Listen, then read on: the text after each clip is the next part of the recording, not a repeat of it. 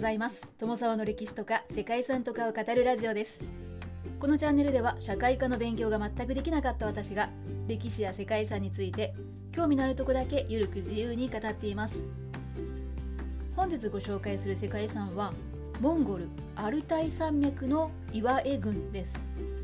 名前の通りモンゴルにある世界遺産でモンゴルアルタイ山脈にある岩絵の遺跡群が登録されています。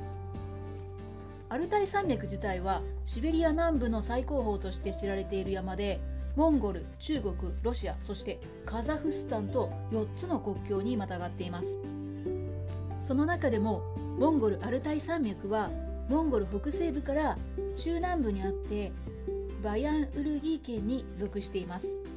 モンゴルアルタイ山脈の岩絵群はモンゴルアルタイ山脈にある3カ所の岩絵遺跡群が対象となっています。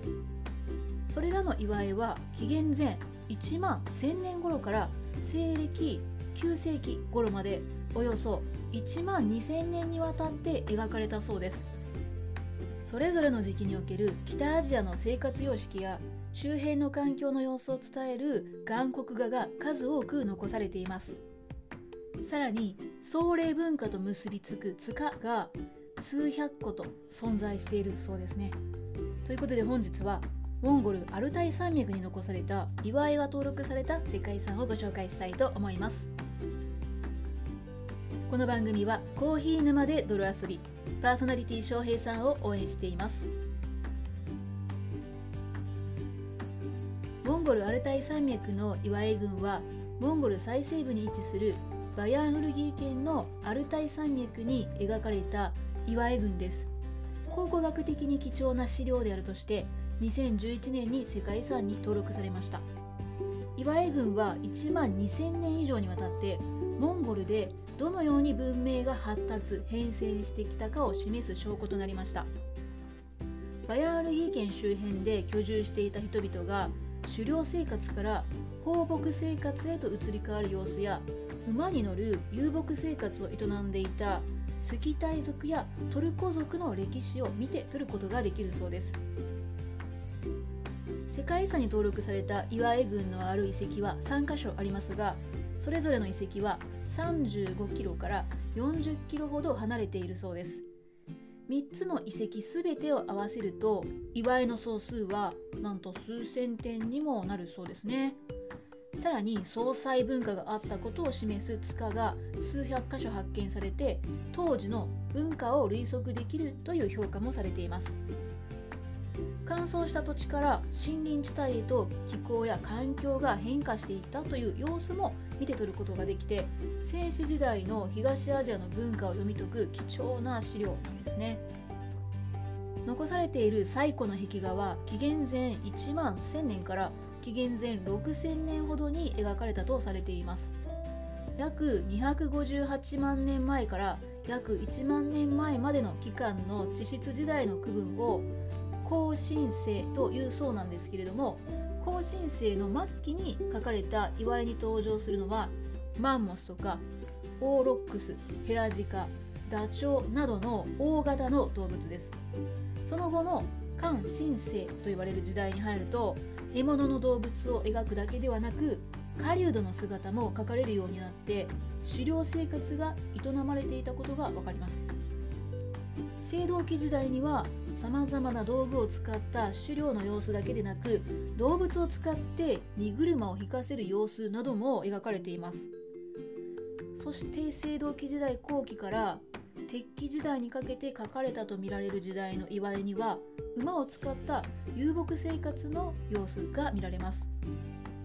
そして7世紀から9世紀のテュルク系民族の時期のものは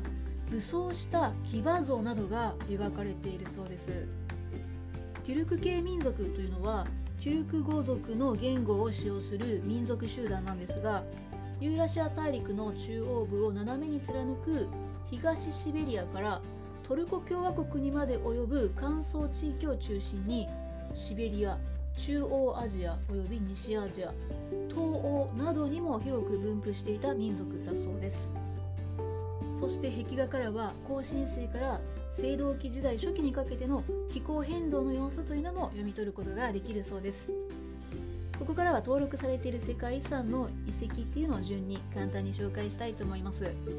まず1つ目がサガンサラート・バガ・オイゴルでこの地域は約5000箇所の遺跡地区に細分することができるそうなんですがそこに含まれる祝いは点から160点と地区によってかなりの開きがあるそうです。それらは後進生末期の狩猟生活の様子から始まって青銅器時代の狩猟牧畜生活からテュルクの時代まで描かれていて規模と継続性といった点では登録されている3つの遺跡の中では随一と評価されているそうです。次にアッパーザガーンゴルですね。これはザガンサラバガオイゴルと同じように5000の遺跡地区にやっぱり細分されるんですけれどもそれぞれには1点から100点の祝いというのが含まれています時期は青銅器時代以降に属しているそうですそして最後3つ目のアラルトルゴイにはおよそ300点の祝いが存在しているんですけれども後進世末期のものが中心で青銅器時代以降のものというのはほとんどないと考えられているそうです。そんな3つの遺跡が登録されております。この世界遺産は世界遺産としては登録基準3という現存するまたは消滅した文化的伝統または文明の唯一のまたは少なくとも稀な証拠というねちょっと難しいんですけれどもそんな価値が適用されていますこれは一連の岩江軍が特に戦死時代における北アジアの生活様式の変化を伝える優れた症例である点などに対して適用されています。残された岩江軍からはこの地域の生活の様式が狩猟生活から牧畜生活へと移行していたことや青銅器時代後期から鉄器時代初期にかけて馬を使った遊牧生活が確立していたことなどを示しています。北アジアには他にも祝いが残る遺跡というのは存在しているそうなんですけれどもここに登録されている地域というのは規模とか古さあとは保存状態の良さの3点においても特に優れているそうです。はいということで本日は簡単ではありますけれどもモンゴルにある世界遺産モンゴルアルタイ山脈の岩江郡をご紹介しました。ここまでご清聴いただきましてありがとうございます。では皆様本日も素敵な一日をお過ごしくださいね友沢でした。